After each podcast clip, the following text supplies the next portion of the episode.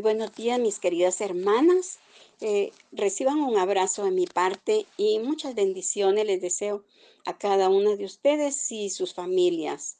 En esta mañana ah, me toca compartir con ustedes y quisiera compartir la persona del Espíritu Santo, pero esta vez no lo vamos a hacer como un logos, como un aprendizaje de lo que es la persona en sí. Él es Dios, y merece nuestra adoración. Pero esta mañana vamos a ver lo que el Espíritu, el Espíritu Santo hace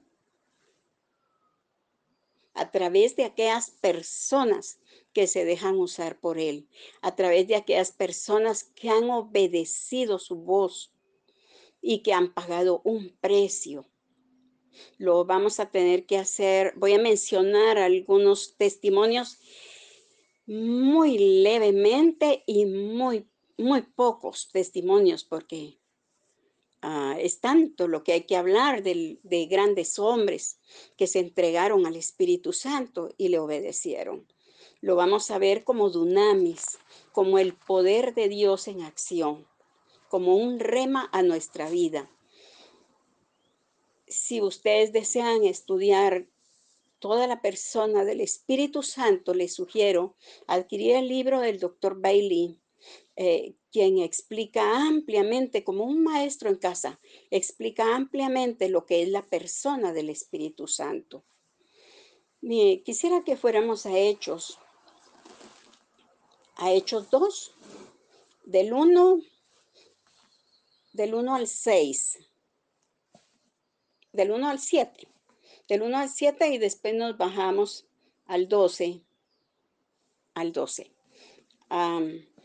dice así, cuando llegó el, el día de Pentecostés, estaban todos juntos en el mismo lugar.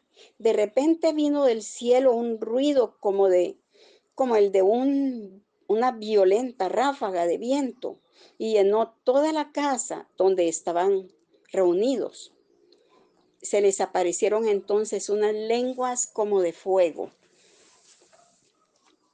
que se repartieron y se posaron sobre cada uno de ellos. Todos fueron llenos del Espíritu Santo y comenzaron a hablar en diferentes lenguas, según el Espíritu les concedía expresarse. Estaban de visita en Jerusalén judíos piadosos procedentes de todas las naciones de la tierra. Al oír aquel bullicio se agolparon y quedaron todos pasmados porque cada uno de ellos escuchaba hablar en su propio idioma. Desconcertados y maravillados decían, ¿no son galileos todos estos que están hablando? Ahora vamos al once judíos y prosélitos, cretenses y árabes. Todos por igual los oímos proclamar en, nuestro propia, en nuestra propia lengua las maravillas de Dios. Desconcertados y perplejos se preguntaban, ¿qué quiere decir esto? Otros se burlaban y decían, lo que pasa es que están borrachos, están ebrios el Espíritu Santo, cuando se derrama en las personas, cae una unción tan fuerte, tan grande, que da la imagen de estar borracho y realmente, realmente uno alcanza a estar ebrio. Yo lo he vivido, he tenido la bendición de vivirlo, y, pero antes, digamos, antes de seguir eh, quiero narrarles brevemente mi experiencia, cómo fue eh, el bautismo en el Espíritu Santo. Como otras veces les he comentado, eh, yo desde pequeña estuve en una, crecí en una iglesia centroamericana, de denominación centroamericana. Es una buena, tienen, tienen muy buena enseñanza, buena doctrina, sin embargo, hay dones que ellos no, no los aceptan, como por ejemplo los dones de poder, y no aceptan algunos ministerios también, como es el ministerio profético y el apostólico. Ah, pero yo crecí en esa doctrina y estaba convencida que estaba eh, completa y que mi doctrina era sana. Sin embargo, ya siendo más adulta, cuando yo leía la conversión de Pablo y leí justito en Romanos, vamos a ver Romanos, Romanos 9,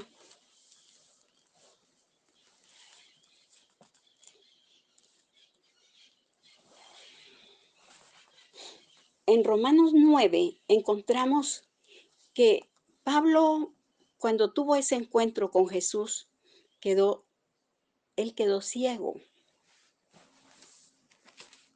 Él quedó ciego.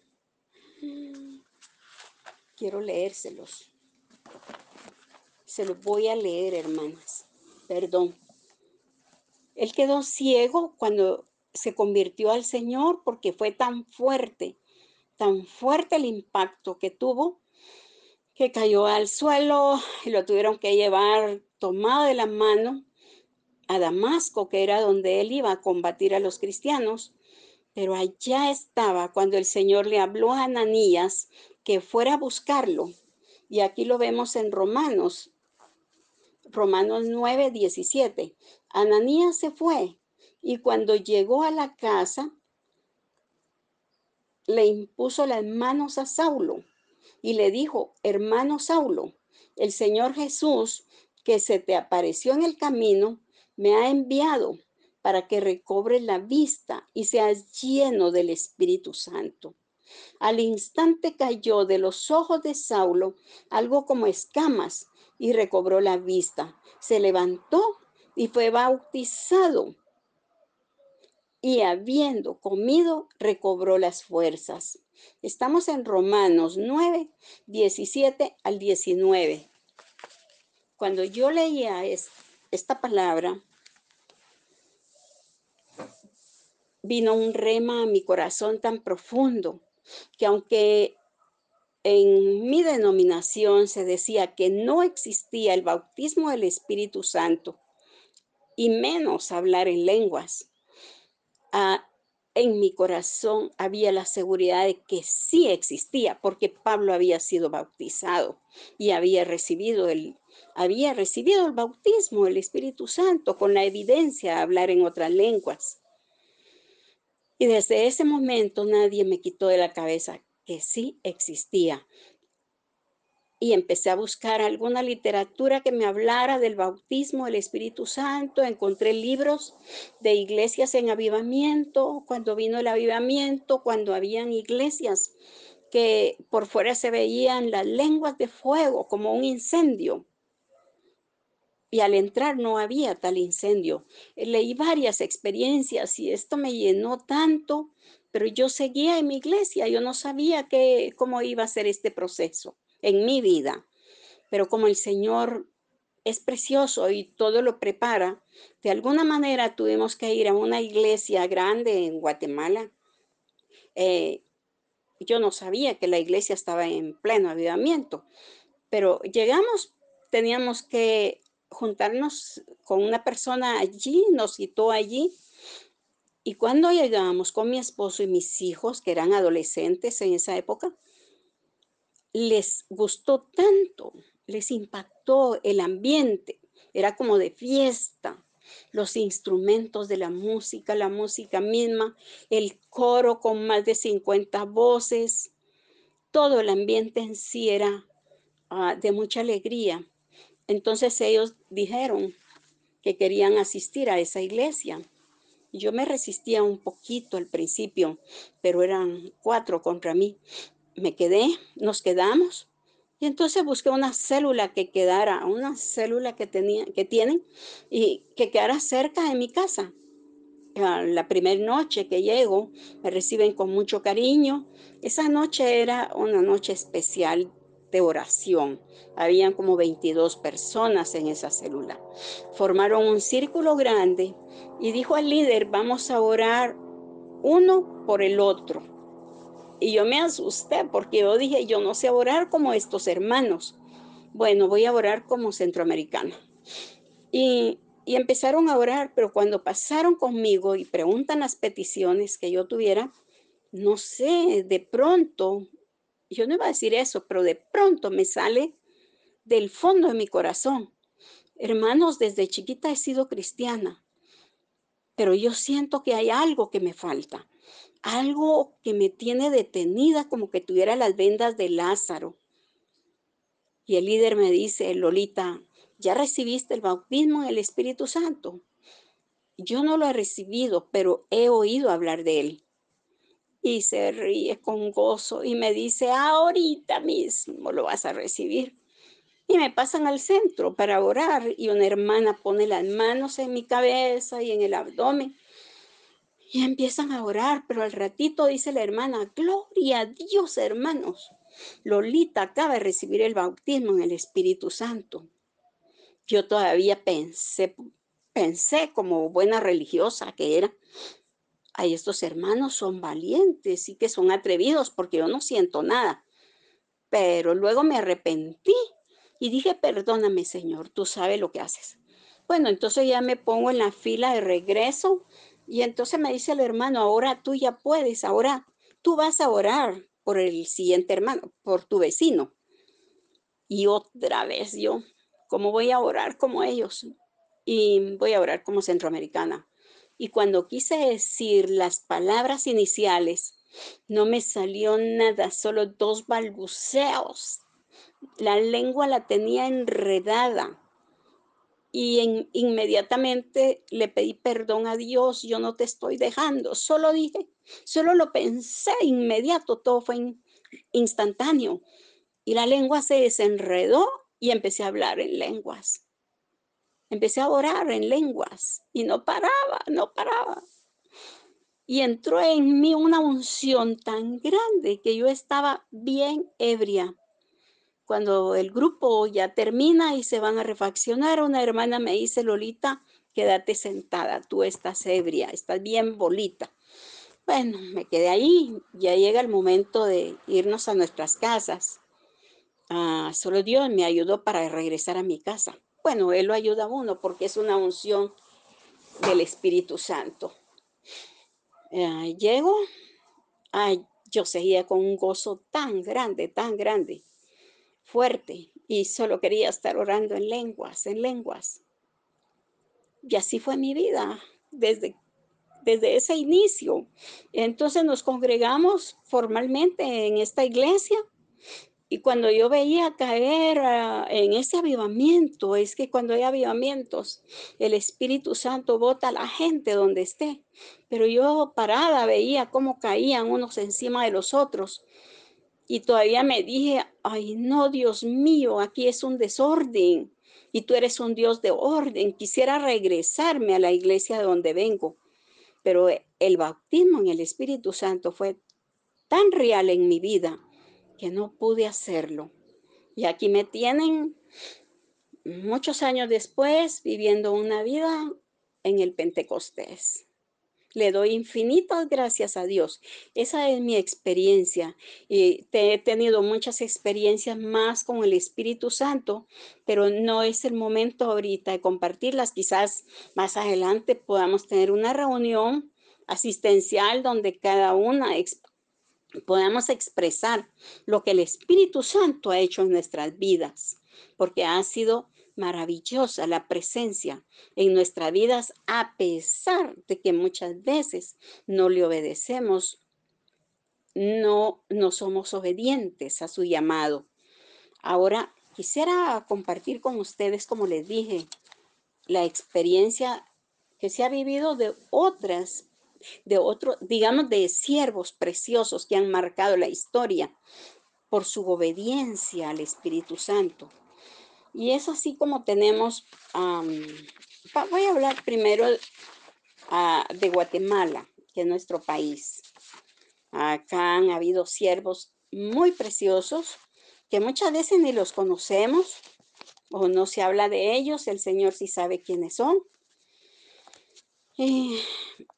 Pero algo voy a mencionar, algo voy a mencionar porque dije por el tiempo no podemos abarcar tanto. Eh, Yo me enteré porque no lo viví. Yo estaba en la iglesia centroamericana cuando eso pasó, que en una iglesia que se llamaba el Calvario, pero no es el Calvario de hoy, no es la iglesia de hoy, sino otra iglesia, el Calvario de la zona 4, decían allá por la línea, y me parece que el pastor era eh, Norman Parich, un canadiense, un hermano precioso que se instaló en Guatemala. Ah, llegaron los los vecinos empezaron a ver lenguas de fuego que salían de la iglesia. Una lengua, se estaba incendiando la iglesia. Llamaron a los bomberos y estos llegaron para apoyar y entran a la iglesia y todos estaban juntos, así como en el Pentecostés, gozándose de la presencia del Señor. No había tal incendio. Era el Espíritu Santo que los había visitado. Y el avivamiento fue tan grande, era tan convincente, tan real, que mujeres y hombres se iban a traer a todos los indigentes de, yo no sé si de la ciudad o de allá de la zona 4 o de todos lados, pero los traían a su iglesia, los bañaban, yo supe que con manguera los tenían que bañar, los vestían, los alimentaban, los restauraban espiritual y físicamente para reintegrarlos a la sociedad. Y he oído a algunos pastores que son el fruto de el fruto de ese trabajo, de esa obra que el Espíritu Santo hizo. También no podemos quedarnos atrás porque tenemos nuestra propia iglesia, Iglesia Cristiana Jesucristo. Tuve la bendición de saborear un poquitito de ese avivamiento. Yo no sabía que estaban en avivamiento. Ah, me han contado, me he enterado que fue tan fuerte y tan grande el avivamiento que a las personas las tenían que sacar de la iglesia cargaditas porque no podían ni caminar. he estado en otras iglesias con avivamiento y sé lo que es. Eh, entonces, quiero decirles que yo saboreé un poquito de ese avivamiento. Estando yo en mi iglesia conocía a un amigo, a una familia, pero un amigo que formaba parte del coro en la iglesia y me invitó para llegar al entreno que tenían del coro donde iban a cantar himnos antiguos. Y a mí siempre me han gustado. Bueno, llegué, llegué con mis hijos, eran muy pequeños, pero yo llegué allá en Broncos. Me pareció bello como un restaurante me ofrecieron un refresco y yo lo tomo. Yo lo estoy tomando mientras cantaban. Y cuando ya todo termina y me pongo de pie, yo estaba ebria, ebria. Allí se sentía un gozo de la presencia del Señor, tan fuerte, tan grande. Y yo estaba tan ebria. Y luego dije como buena religiosa, dije, estos hermanos me dieron vino en vez de refresco. Y solo el Señor sabe cómo regresé a mi casa y andaba con mis tres hijitos pequeños. Pero yo hasta la fecha puedo recordar ese vino, pero era vino del Espíritu Santo. Bien embriagada de ese vino, lo recuerdo con tanto cariño y con tanto gozo. Oremos, hermanas, oremos para que ese avivamiento regrese, vuelva a nuestra iglesia. Y si queremos saber y conocer más sobre este avivamiento que surgió en nuestra iglesia, pidámosle a nuestros líderes que nos hablen de él. Y nosotras encarguémonos de pedirle al Espíritu Santo que se haga presente en nuestra iglesia que no nos deje, que esté presente y que traiga un avivamiento fuerte, porque es lo que nos da vida, nos da gozo, nos lleva a hacer su obra. En un avivamiento hay redargución de pecado, hay milagros, hay prodigios, hasta resucitación de muertos, hay sanidades, hay de todo en los avivamientos. Clamemos al Señor porque venga ese avivamiento a Iglesia Cristiana Jesucristo. También tenemos la experiencia. Y yo sé que hay más experiencias por otros lados, pero habría que indagarlo. Sé que las hay. Y sé que hay siervos preciosos del Señor con, marcando la historia. También tenemos al Molonga de Shela. Allí surgió un avivamiento tan fuerte que la verdura empezó a salir grande, más grande de lo normal. Empezaron a evangelizar todo el Molonga. Se convirtieron, tuvieron que cerrar las cárceles porque ya no habían presos. El avivamiento ha sido tan grande en sanidades, en milagros, resucitación de muertos. Y ellos lo conservan. Hasta la fecha mantienen el avivamiento. Miren qué bendición tan grande cuando nos dejamos usar por el Señor. Ahora quiero mencionarles a algunos, como les dije, algunos micro testimonios de unos poquísimos siervos de Dios alrededor del mundo. Y he de mencionarles al doctor uh, David Yonggi Cho.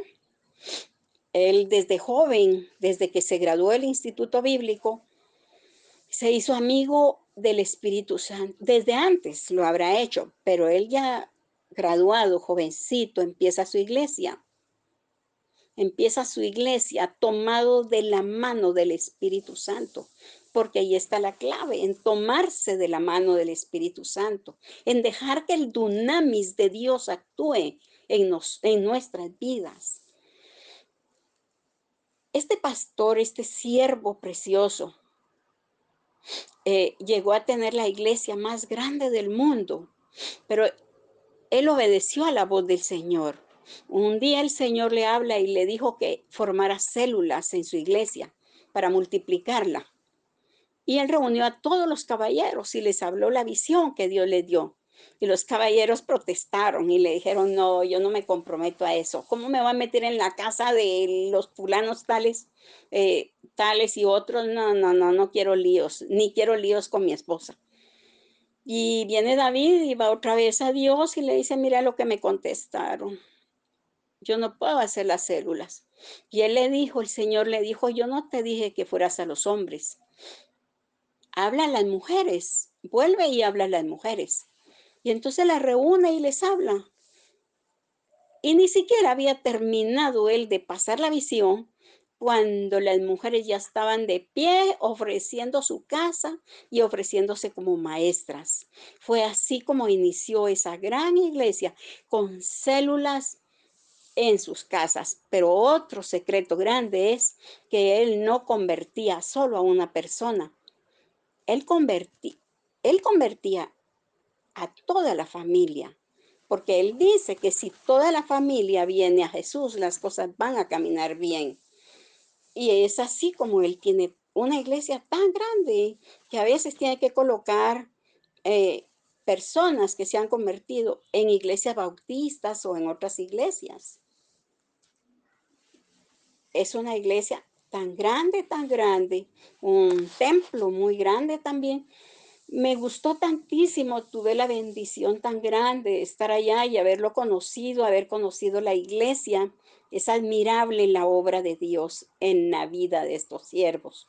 Y algo que me gustó desde que lo leí y, lo, y nos lo mencionaron allá, es la montaña de oración. Ellos tienen, ponen un bus en la iglesia muy temprano, es la salida. Nos decía un siervo que, que sale el bus muy temprano para la montaña de oración, a donde van a celebrar servicios de adoración y a, donde van a tener encuentros, encuentros gloriosos con nuestro Dios, con nuestro Espíritu Santo, con Jesús. Tienen cuevas para adorarlo también, para meterse en la presencia. Y salen todos los días, menos los domingos. Nos están ofreciendo para que fuéramos, pero el tiempo era muy corto, no podíamos. Es grande la obra que el Señor ha hecho y, no digamos sanidades, milagros, todo lo que el Espíritu Santo hace en estos avivamientos o en, estas, en estos siervos, a través de estos siervos.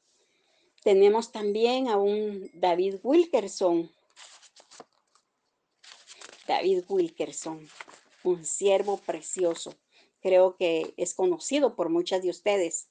David Wilkerson, desde jovencito, él, es hijo, él era hijo de pastores y él tenía su iglesia, creo que tenía 21 años, su iglesia en un pueblito de Nueva York, pero él allá estaba cómodo, 70 miembros y con eso se conformó. Pero un día el Señor lo despertó en sueños, con visiones y le empezó a hablar para que fuera al centro de Nueva York, para ir a los guetos de Nueva York, donde estaban las pandillas más fuertes, agresivas, sanguinarias que podía haber en Nueva York. Ni la misma policía aguantaba con ellos, ni la misma policía los podía controlar.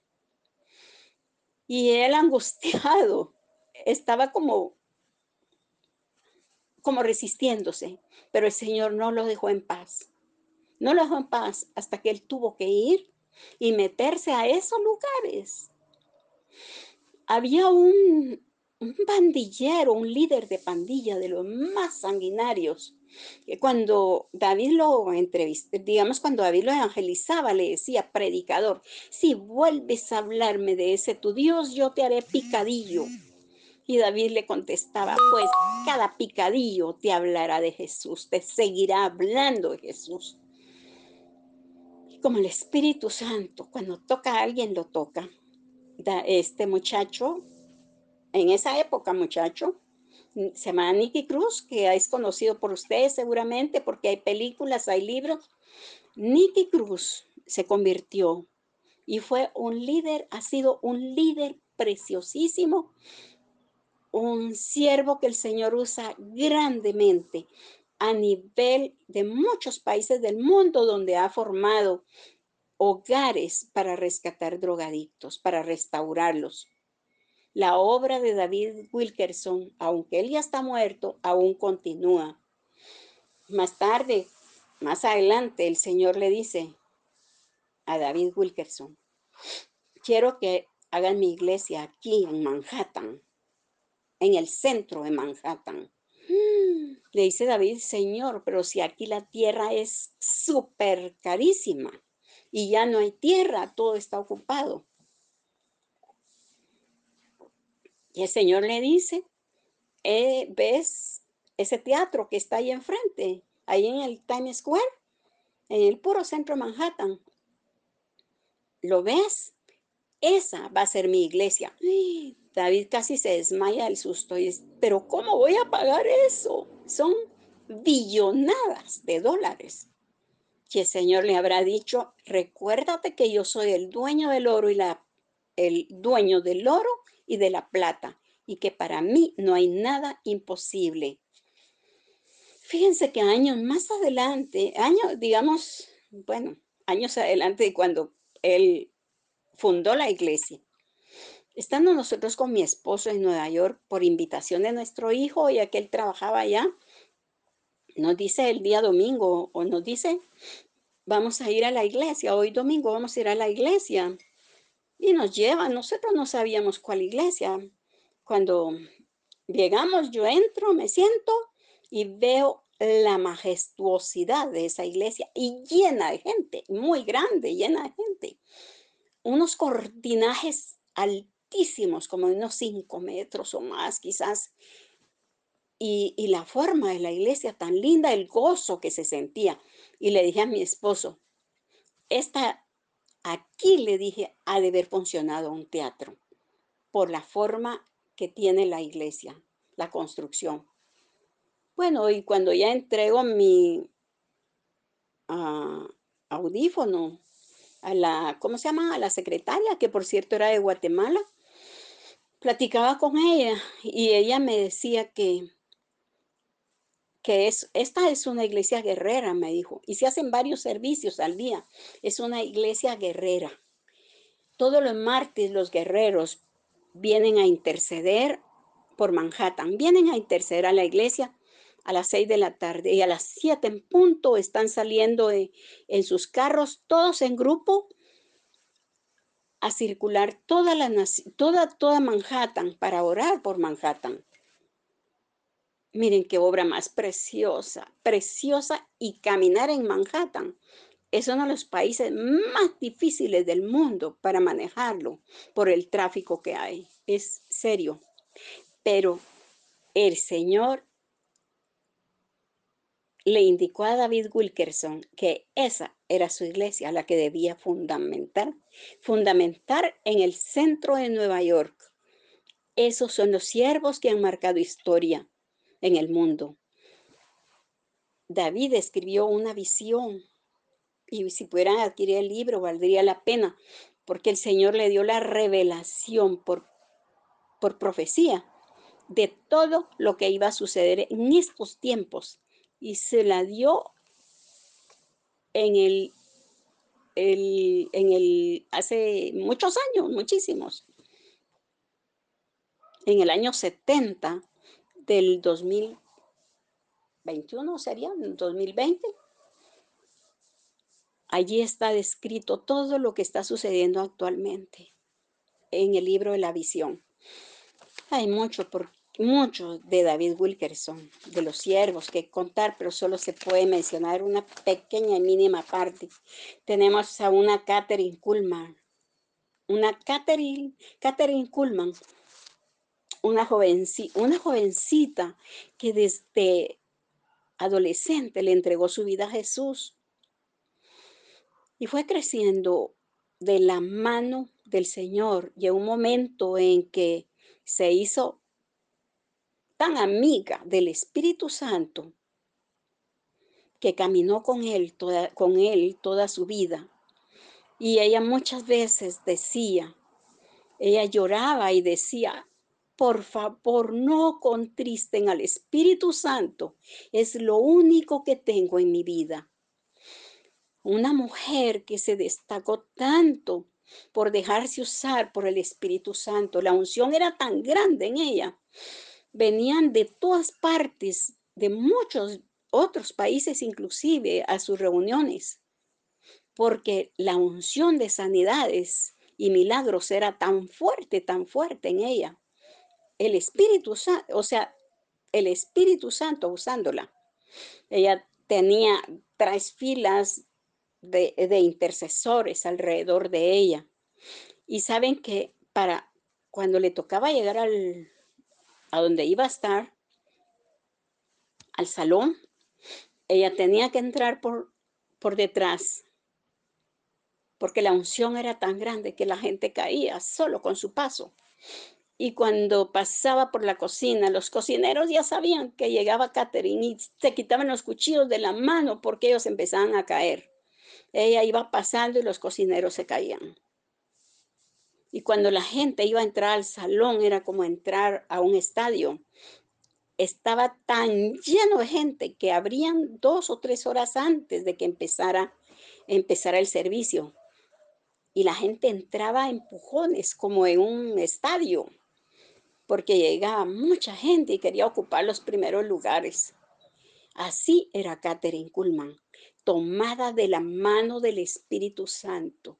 Y el Espíritu Santo hizo mucha obra a través de ella. Y ahí pueden comprar sus libros, leer sus libros. Ahí van a encontrar mucho testimonio. También tenemos un testimonio tan grande, ya esto lo voy a mencionar ya por último, porque ya se nos fue el tiempo.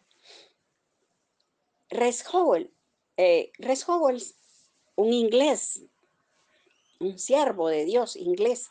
Este era un joven minero que en el avivamiento de Gales, él recibió a Jesús y fue tomado de tal manera por el Espíritu Santo que hizo una obra tan grande, tan grande, tan grande en el mundo.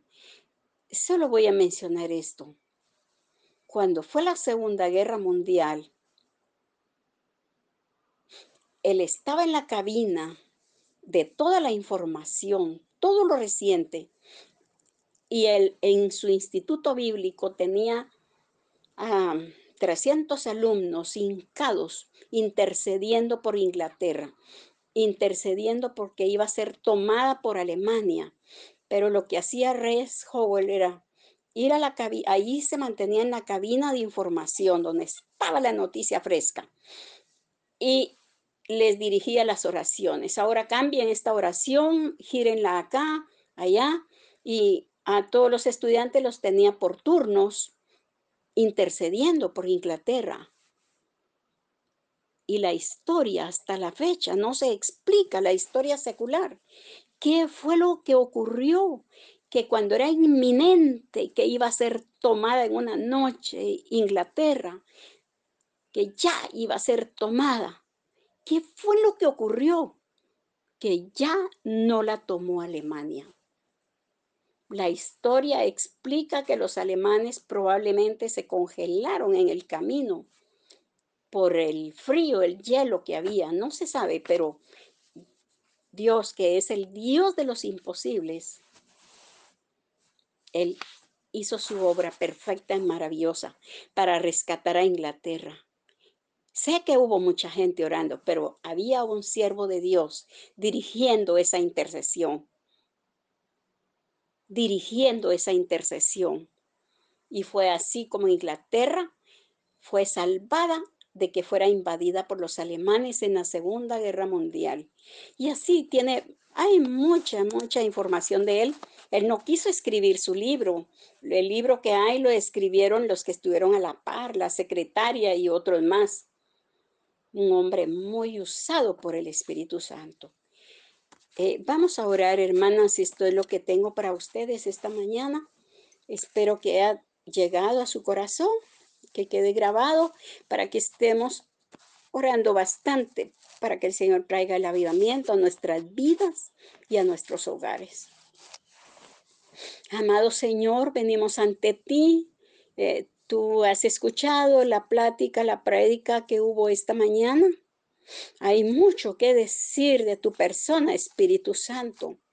Hay mucho que estudiar porque tú eres Dios. Tú eres una persona y tú deseas hacer mucha obra en nuestras vidas.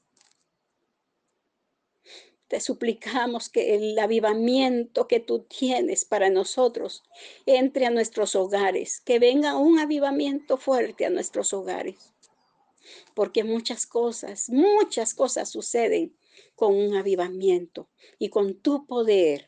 Señor, queremos estar a tu lado.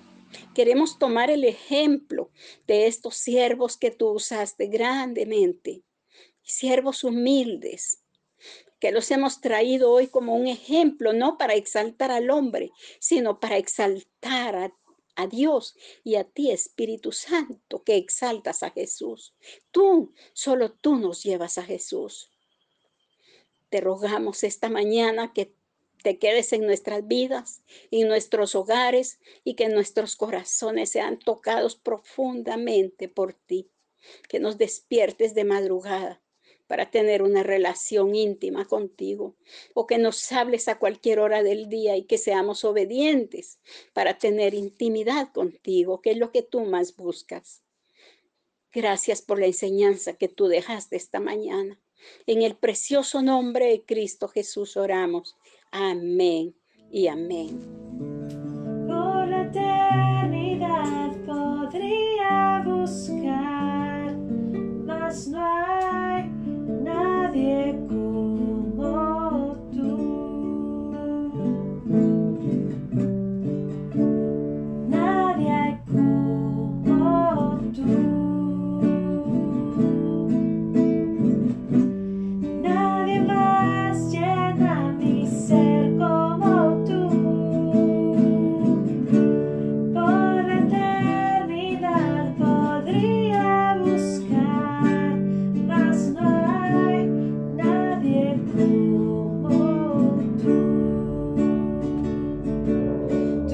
he said.